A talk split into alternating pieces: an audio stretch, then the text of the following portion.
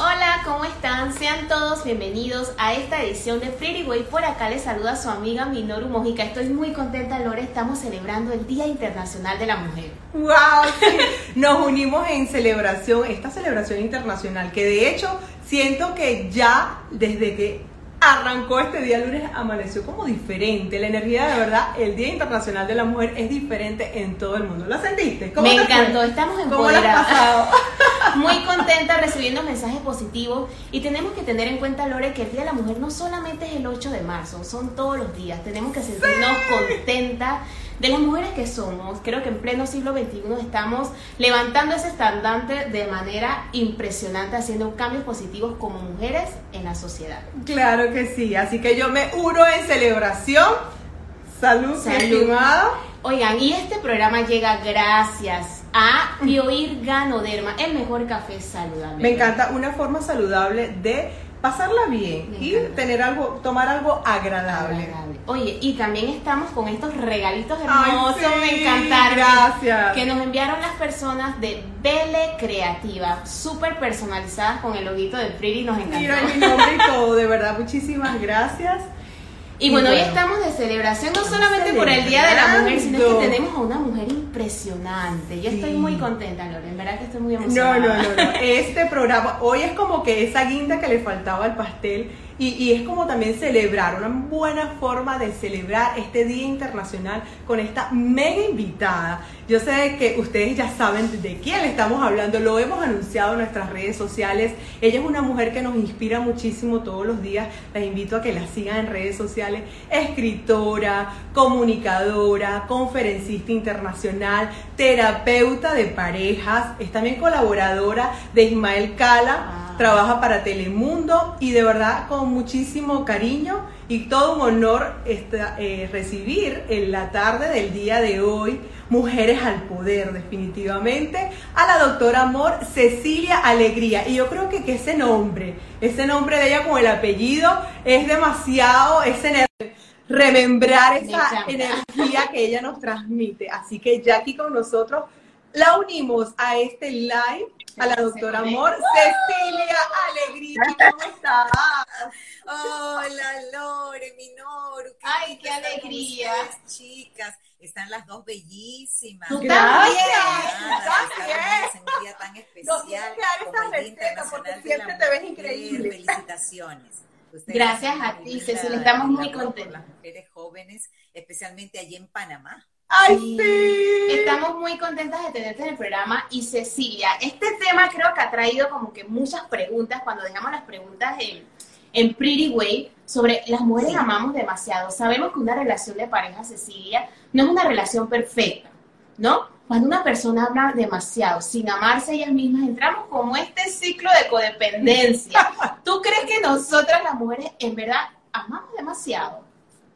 La mayor parte de las mujeres sí. Y es por lo siguiente, porque la mujer tiene en su naturaleza una capacidad ilimitada de amar, porque fue creada, a diferencia del hombre, para amar y ser amada, es decir, en la creación divina, desde la perspectiva del origen del hombre y de la mujer, la mujer fue creada para el hombre y al hombre se le dio el mandato de amarla. ¿Ah? Mientras que a la mujer se le ha dado la indicación, la eh, recomendación de respetar al hombre, de respetarlo, eh, de respetar sobre todo a su marido, y la mujer tiene que aprender el lenguaje del respeto, que es el, el, lenguaje que desconoce o que no domina, mientras que la mujer domina el lenguaje del amor, y es el hombre el que tiene que aprenderlo. Entonces el hombre tiene que aprender a amar porque no nació con eso como lo tenemos nosotros tan enraizado en el alma, pero a nosotras, como tenemos esa capacidad, se nos pasa la mano. Y se nos pasa la mano, tal vez porque queremos que ellos amen como nos gustaría que nos amaran. Entonces comenzamos a presionarlos, presionarlos para que ellos aprendan nuestra manera de amar y nos copien nuestra manera de amar. Y en ese enseñarles y amar tan intensamente, nos desgastamos. Y, en perdemos mucho de la felicidad que debiéramos tener, ¿verdad? Mm. Y en ese cansancio nos gastamos, nos desgastamos. Sí, sí. Y nos desgastamos también porque queremos que el hombre sea como, un eh, príncipe azul, un perfecto caballero que va a atender todas nuestras necesidades emocionales porque somos muy necesitadas. Ese es el problema de las mujeres que aman demasiado, que una de sus características es que son muy necesitadas. Entonces, están necesitadas de amor y si el amor les falta, se sienten morir y eso está mal. O sea, amar demasiado desde esta perspectiva nos hace daño. Ya es hora de que abramos los ojos y entendamos, no debemos mendigar amor, que esta sería una de las características de las mujeres que aman demasiado. Se dicen a sí mismas, ay, yo no podría vivir sin él, ay, no, él no se puede ir. Y entonces como él quiere irse, ellas hacen de todo por retenerlo hasta pierden su dignidad. eso es verdad. Qué fuerte. Es fuerte que caer, llegar a esos extremos. Eh, queremos comentarte, Cecilia, que hemos dejado una encuesta, la colocamos en nuestras historias y hacía manera de sondeo. La mayoría de las mujeres votó porque no perdonarían una infidelidad en la pareja. ¿Qué opinas tú de eso? bueno, eso trae a colación mi decimosegundo libro, que lo tengo aquí a mano, El poder del amor ágape, Cómo restaurar tu matrimonio después de una infidelidad. Ya saben, chicas. En mi website, ladoctoramor.com. Miren, chicas, hay que reconocer que las mujeres aman demasiado y se toman muy a pecho todo lo que le pueda hacer su hombre, pero perdonar es por nuestro propio bien, es una obligación. Lo que no es obligatorio es dar otra oportunidad es opcional dar otra oportunidad, pero nunca digan, yo no lo perdonaré jamás si me es infiel, no lo perdonaré. No, tienes que perdonar. Otra cosa muy distinta es que tú digas, quiero que permanezca en mi vida. O sea, lo perdono, lo bendigo y lo dejo ir, que se vaya. Pero ¿por qué lo tengo que bendecir? Porque todo lo que sea resentimiento, rencor, amargura, nos hace daño a nosotras, no a, a nosotros mismos. Entonces lo perdono, lo bendigo porque algo bueno aportó mi vida, si no, no me hubiera enamorado de él y chao, lo dejo ir, pero lo perdono obligatoriamente. Tienes toda la razón, Cecilia. ¿Y por qué seguimos atrayendo ese tipo de patrones de hombre a nuestra vida? Porque hay mujeres que consecutivamente atraen un tipo de hombre que no es el correcto un ejemplo, mujeriego, borracho, son muchos aspectos negativos que a veces... Infieles. Exactamente, ¿por qué seguimos atrayendo este tipo de relaciones? Hay dos razones principales. La primera tiene que ver con el patrón de los padres que tuvimos en su comportamiento como pareja, que quedó a nivel inconsciente y que si el padre era mujeriego, era Casanova y la mamá lo permitía, por, por muchas razones, y una de ellas pudiera ser por los hijos, ¿no? Que por lo cual la mayor parte de mujeres se quedan al lado de un hombre infiel, la niña que vio eso, asume como normal o natural que los hombres sean infieles. Si su padre lo fue y su mamá lo aguantó toda su vida, entonces atrae a ese tipo de hombres porque considera que eso es lo normal o natural. Y la segunda posibilidad sería que hay una carencia, eh, hay una necesidad no satisfecha, también relacionada con la primera infancia, que podría ser la falta de afecto. Ejemplo, un padre que abandona a los hijos se va, se desaparece y la niña queda con un profundo vacío sin el rol del padre en el hogar, careciendo de su amor y se refugia en hombres que la van a hacer sufrir como el padre que la abandonó, porque la van a abandonar por otra mujer. Y entonces también de alguna manera está buscando reemplazar a la figura paterna con hombres que también la van a dejar por otra, entre comillas. Así que es una triste realidad vinculada generalmente a la primera infancia, porque no creo que haya ninguna mujer inteligente que diga, yo quiero que solo se me acerquen infieles, ¿no? Exactamente. Eh, Cecilia, has dicho algo clave, has hablado del tema del perdón. Hay muchísimas mujeres, hay muchísimas personas que les cuesta mucho. Es como que estuvieran hablando en chino-japonés. ¿Cómo perdonar?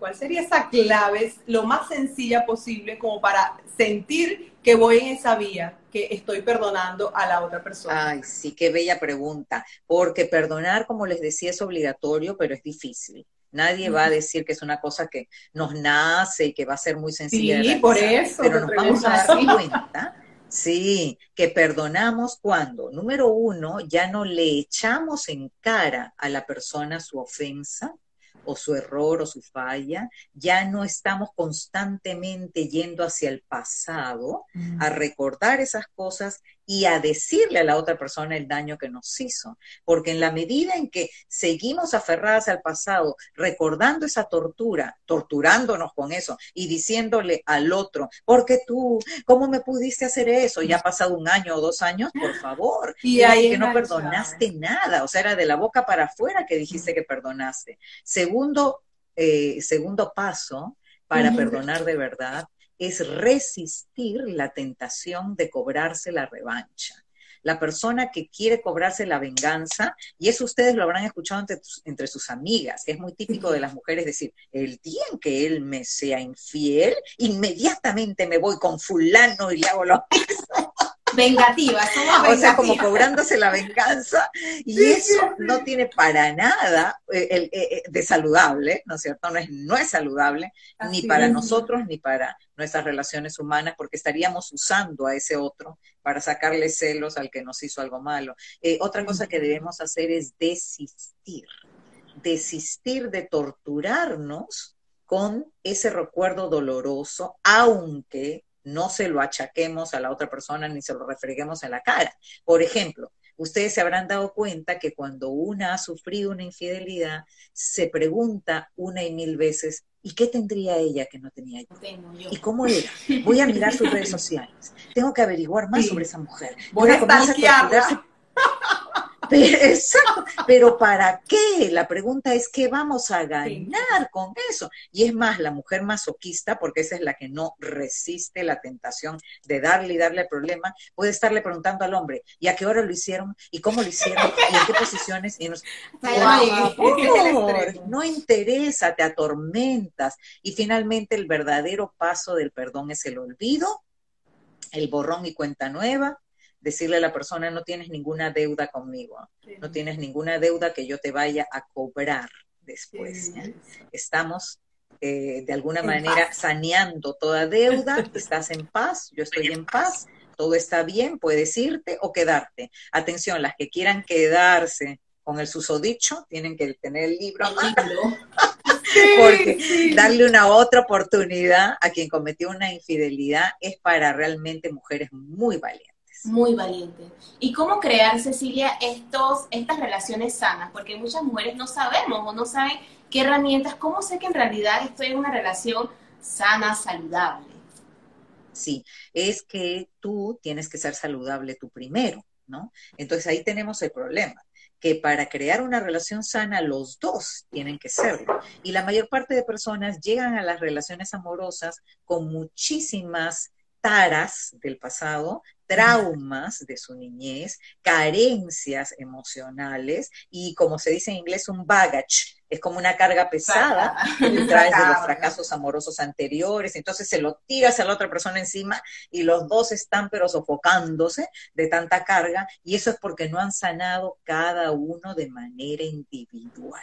Entonces, Primero necesitamos sanar individualmente y por eso se dice que un clavo no debe sacar otro clavo, porque primero tengo que sanar yo antes de meterme en una nueva relación. Y sanar supone también prepararse para el amor, porque no sé si se han dado cuenta ustedes, chicas, que la mayor parte de la gente está diciendo, ay, es que todavía no llega mi pareja ideal entre los solteros, ¿no?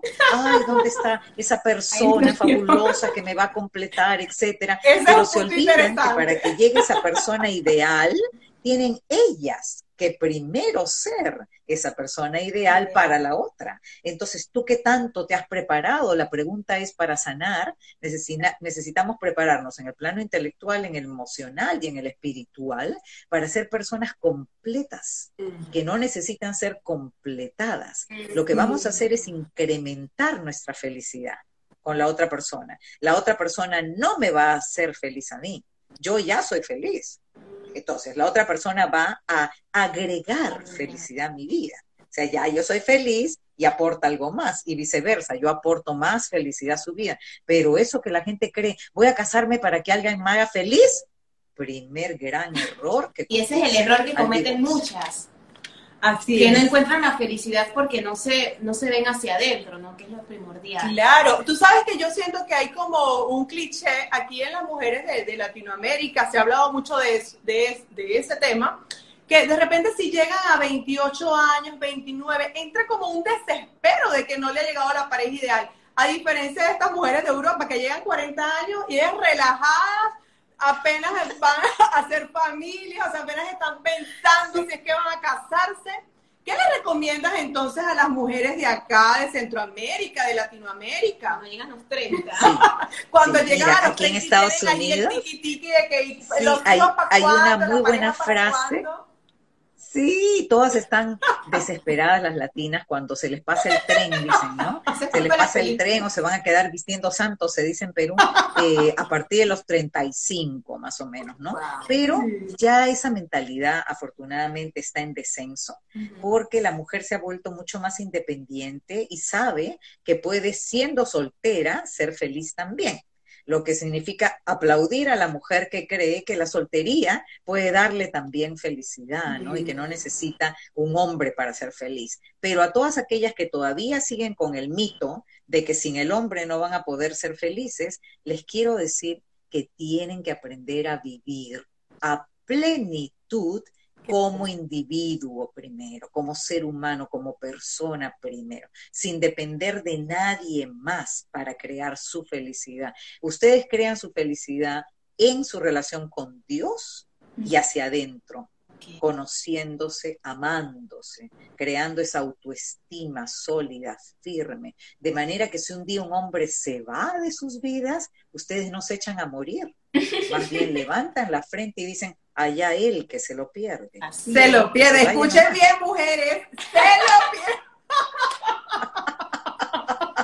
Así que verdaderamente hay que levantar ese amor propio para eh, encontrar que somos autosuficientes. Claro, solamente dependemos de Dios, quien es el que nos provee esta fortaleza. Porque yo que soy una mujer muy fuerte y he sufrido mucho en mi vida, me considero fuerte no porque yo lo sea, es porque Dios me da la fortaleza y gracias a mi fe he logrado salir adelante después de muchos eh, problemas graves como el asesinato de mi esposo, que ustedes no saben, sí. creo que no se enteraron, que yo soy viuda y después de un largo matrimonio de 24 años y 4 de novia, o sea, 28 en total con el mismo maravilloso hombre, en el año 2003 mi esposo fue asesinado por terroristas y fue un shock terrible para mí. Yo solamente tenía 44 años, quedé viuda a los 44 años. Ese fue uno de los grandes golpes de mi vida, pero el Señor me dio fortaleza para sobreponerme y me mudé a los Estados Unidos y en gran parte el éxito de mi ministerio, porque yo considero lo que hago un ministerio, no un negocio,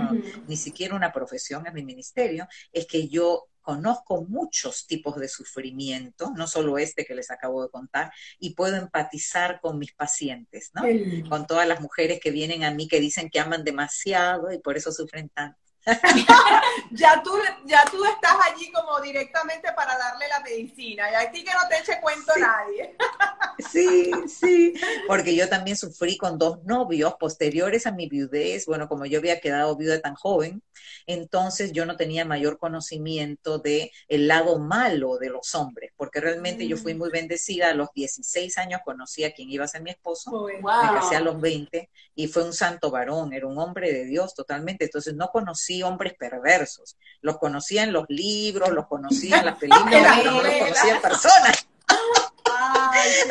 Hasta que enviudé y salí después de un tiempo de haber eh, repuesto mi corazón, habrá sido, pues yo enviudé en el 2003, hacia el 2005, yo ya estaba en el dating, como se le llama en inglés, ¿no? Al salir con hombres a conocer caballeros, y ahí que quedé en dos relaciones con las hombres que me iba a casar. Con uno duré tres años, el otro duré cuatro años, pero destrozaron mi corazón. Porque yo no conocía el lado negativo de los hombres. Entonces ahí el Señor, Dios me pulió, me, me fue de alguna manera eh, limando mis asperezas para que yo entendiera mejor el padecimiento de esas mujeres que dicen que aman demasiado, porque ¿por qué aguanté yo tres años con uno y cuatro años con el otro? Porque yo amaba demasiado.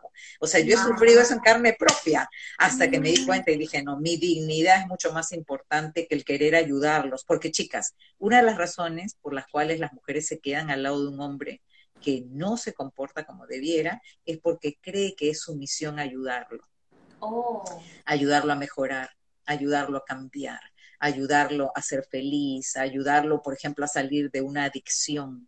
¿No? Hay hombres que están adictos al alcohol o a las drogas y la mujer cree que ella puede enseñarle el camino de salir adelante y no dejarlo porque sería una maldad. Y entonces ahí nos vamos quedando y nos vamos quedando y al final tenemos una vida miserable, que no es algo que merezcamos. Y yo siento, Cecilia, que nosotras las mujeres somos más emocionales y los hombres estuve leyendo que son más pasionales, más sexuales. Y creo que ahí es donde entra la diferencia entre ambos, ¿verdad? Sí, la mujer es mucho más emocional realmente, porque tenemos una inteligencia emocional más desarrollada que el hombre y el hombre nació, pareciera, con una tendencia a ser mucho más sexuado, y digo pareciera porque hay excepciones a la regla, por una serie de razones, y una es la presencia de la hormona testosterona, que la mujer tiene en cantidades muy pequeñas y el hombre tiene en grandes cantidades. La testosterona es la hormona de la potencia sexual. Entonces el hombre está mucho más inclinado a querer tener relaciones sexuales frecuentes y con más intensidad que la mujer. Y la mujer entonces tiene que aprender el lenguaje del hombre, porque una mujer que rechaza a su hombre sexualmente, estando casada, por ejemplo, y que le diga, ay, no, tú eres un enfermo, un pervertido sexual, que lo único que quieres es eso, es porque no entiende que ese es su lenguaje del amor, porque el hombre que ama a su mujer lo quiere expresar a través de la relación sexual, que para él es la relación donde él se entrega por completo. Y la mujer que el dolor de cabeza, que no sé qué tantas Porque si no, y lo pospone, lo pospone, y luego viene lo que digo en el libro, la infidelidad. Ah, la infidelidad. Esto es un conjunto, porque si después la persona no está pidiendo eso, yo me preocupo, porque si usted no está buscando afuera. Entonces tenemos que ser muy inteligentes, mujeres, en ese aspecto. Es verdad, porque fíjate cuántos hombres hay que tienen mujeres jóvenes y bonitas al lado y no las tocan. Entonces vienen a consultarme a mí, que dicho sea paso, voy a lanzar mi comercial, tengo consulta vía Zoom ¿ah? y también consulta telefónica. Entonces me pueden ubicar en la doctoraamor.com, la palabra doctora toda completa, la doctoraamor.com en la sección consultas. Ahí están todos mis servicios a distancia. Y no tienen idea cuántas chicas guapas, así como ustedes, me llaman o me mandan mensajes por las redes sociales y me dicen, doctor Amor, hace meses que mi esposo no me toca y yo lo busco y me rechaza. Y yo, ah, ah, dos posibilidades, porque depende de la edad del esposo también, ¿no? si son, son, chicas jóvenes, los maridos son jóvenes, dos posibilidades. O tiene otra o está adicto a la pornografía. Oh. Porque la adicción a la pornografía genera que el hombre se masturbe y tenga su satisfacción mucho más rápida, sin ningún tipo de trabajo, entre comillas. Mientras que tener que complacer a la esposa, que va a demorar su tiempito, porque las mujeres no se encienden así rapidísimo, ¿no? Necesitan su tiempo para llegar a su orgasmo, supone para el hombre un trabajo, pues que dice, ay, no, mejor me encierro en la otra habitación, pongo el videíto ese que, y además se malacostumbran a ver cosas cada vez más encendidas de cosas eh, que una mujer normal no estaría dispuesta no a estaría dispuesta a hacer. ¿no cierto? Y entonces eso ya se llama hardcore y entonces es una pornografía que ya cae en raya en lo obsceno total y, más aún, ¿no? Lo anormal, porque ya es demasiado exagerada. Entonces, ¿qué ocurre? Él se mal acostumbra en eso y ya, ya no tiene necesidad de tocar a la esposa. Y la esposa al principio cree que qué rico, voy a dormir más, pero luego ya comienza a darse cuenta. la mente dando. Es un tema, todo esto es un tema bien grande. Súper interesante. Yo creo que este live se va a quedar súper corto, chicas. Nosotros vamos a tener que convocar en otra edición a la doctora Amor. Sí. Eh, si quisiera, doctora, antes de que, bueno, de despedirla, ¿Cuáles son las claves de esa actitud de usted que habiendo atravesado una situación tan dura hace varios años en su vida, ¿Cuál es la clave de esa actitud que siempre se le ve en redes, esa alegría? Bueno, que bien, bien puesto el apellido, ¿no? El apellido, el apellido. Esa energía tan rotunda, tan alegre. Denos la clave para ah. mantenernos así. Sí, ustedes saben, chicas, que pasan los años y cada día me siento más feliz. Eh, y yo creo que la felicidad no tiene que ver con las circunstancias que nos rodean, ¿no? La felicidad es un estado del alma y como estado del alma uno lo puede mantener. a pesar de que las circunstancias no sean favorables. Es decir, mi felicidad no debe depender de lo externo, mi felicidad viene de quién soy yo en mi relación con Dios. Entonces, para mí, todo lo que ustedes ven de bueno eh, tiene que ver con ese amoroso Padre Celestial que me protege y que además me ha puesto el nombre de doctor Amor, porque a él se le ocurrió, eso no fue que a mí se me ocurriera. Resulta que cuando yo trabajaba en Telemundo mm, a los inicios de mi carrera aquí, yo llego en el año 2003, primero me puse a escribir en un portal y ahí me bautizaron Doctor Love, porque yo hablo de amor, ¿no es cierto? y Telemundo me ve y me invitan a, o me lee y me invitan a hacer unos segmentos y ellos me dicen, oye, pero si usted habla de parejas, ¿por qué no la bautizamos como la doctora amor? A mí nunca se me hubiera ocurrido, jamás de lo jamás. Ah. pero a ellos se les ocurre y yo pensé, bueno, de repente tiene razón, ¿no? Porque si la gente recuerda amor y parejas, va a pensar en mí, la doctora amor. Y entonces yo digo, Dios me dio esta misión.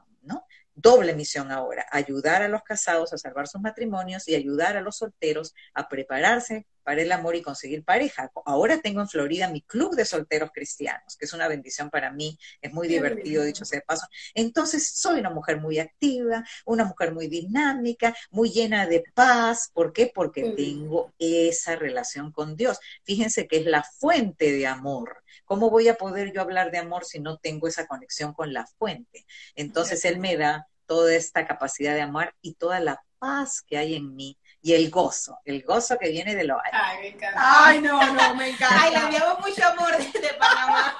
No, lo recibimos, lo recibimos y aquí se siente. Un mensaje final, mi querida doctora Amor, para estas mujeres a propósito de la celebración internacional hoy del Día de la Mujer.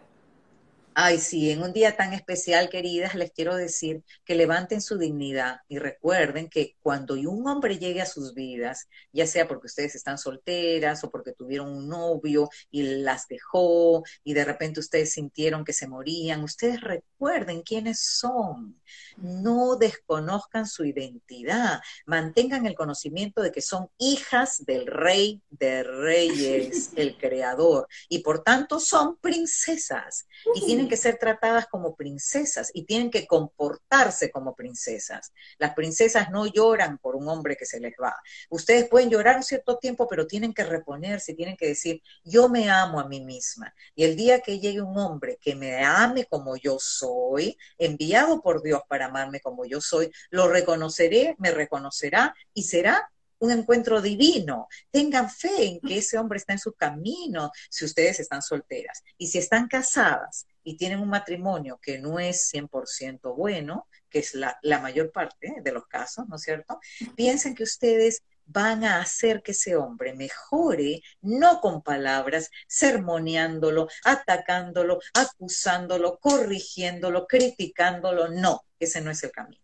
El camino es que ustedes con su conducta sin palabra, con su conducta, su manera de ser, le enseñen que ustedes son mujeres de Dios, mujeres buenas que están dispuestas a soportar ciertos momentos difíciles en el matrimonio, que tienen paciencia, que lo tratan con amabilidad, que tienen palabras de edificación y eso va a fortalecer su matrimonio, su relación y lo va a salvar.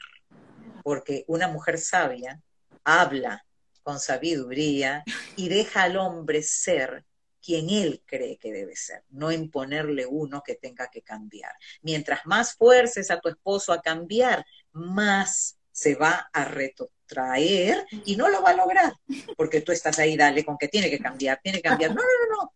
Si él quiere cambiar, Dios lo cambiará. Tú, mientras tanto, solamente te dedicas a predicar con el ejemplo y a orar y a ser la esposa que Dios quiere que seas. Me encanta. ¡Wow!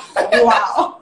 Me llegó al corazón, doctor Amor. En verdad, muchísimas gracias por su tiempo, por brindarnos estas palabras tan sabias y tan maravillosas, Lore. Así es, un encuentro. Y recuerden, recuerden, el libro, todo eso está en el libro. El poder del amor ágape, cómo restaurar tu matrimonio después de una infidelidad, está disponible en mi página web ladoctoraamor.com con 20% de descuento, así que vayan para allá, también es un buen obsequio y visiten mi página, ladoctoraamor.com. Gracias, chicas. Ya saben, si que Dios me las bendiga. Cariños para todos los que estuvieron viéndonos. Bendiciones. Feliz Día de la Mujer. Así es, feliz día. A ustedes los que estuvieron allí conectados, muchísimas gracias por todos sus mensajes. Gracias por las preguntas. Allí vamos a estar eh, visualizando que dejaron por allí y les vamos a dejar esas preguntas a la doctora Amor y en las próximas historias vamos a darles respuestas por su atención, por su tiempo. Estuvo espectacular. Me encantó. Qué manera de celebrar el Día de la Mujer con estas palabras de una extraordinaria mujer. Experta también. Experta también. Y, me llegaron muchísimas sus palabras. Así es, mujeres. Bellísimo. Si ustedes también han estado atravesando por situaciones donde tu pareja te ha sido infiel, ella tiene ese libro que de verdad, créeme que ya empecé a darle un ojo. Hay una, una breve, un breve resumen por Amazon y de verdad que el libro súper interesante, se las trae. Así que pueden allí obtener el libro y también la doctora Amor tiene consultas por allí online en su página www.doctoramor Allí pueden solicitarle alguna cita, en cualquier caso, si estás atravesando. Gracias a todas las personas que se conectaron y que, bueno, terminen de pasar una excelente noche. Cuídense. chao. chao.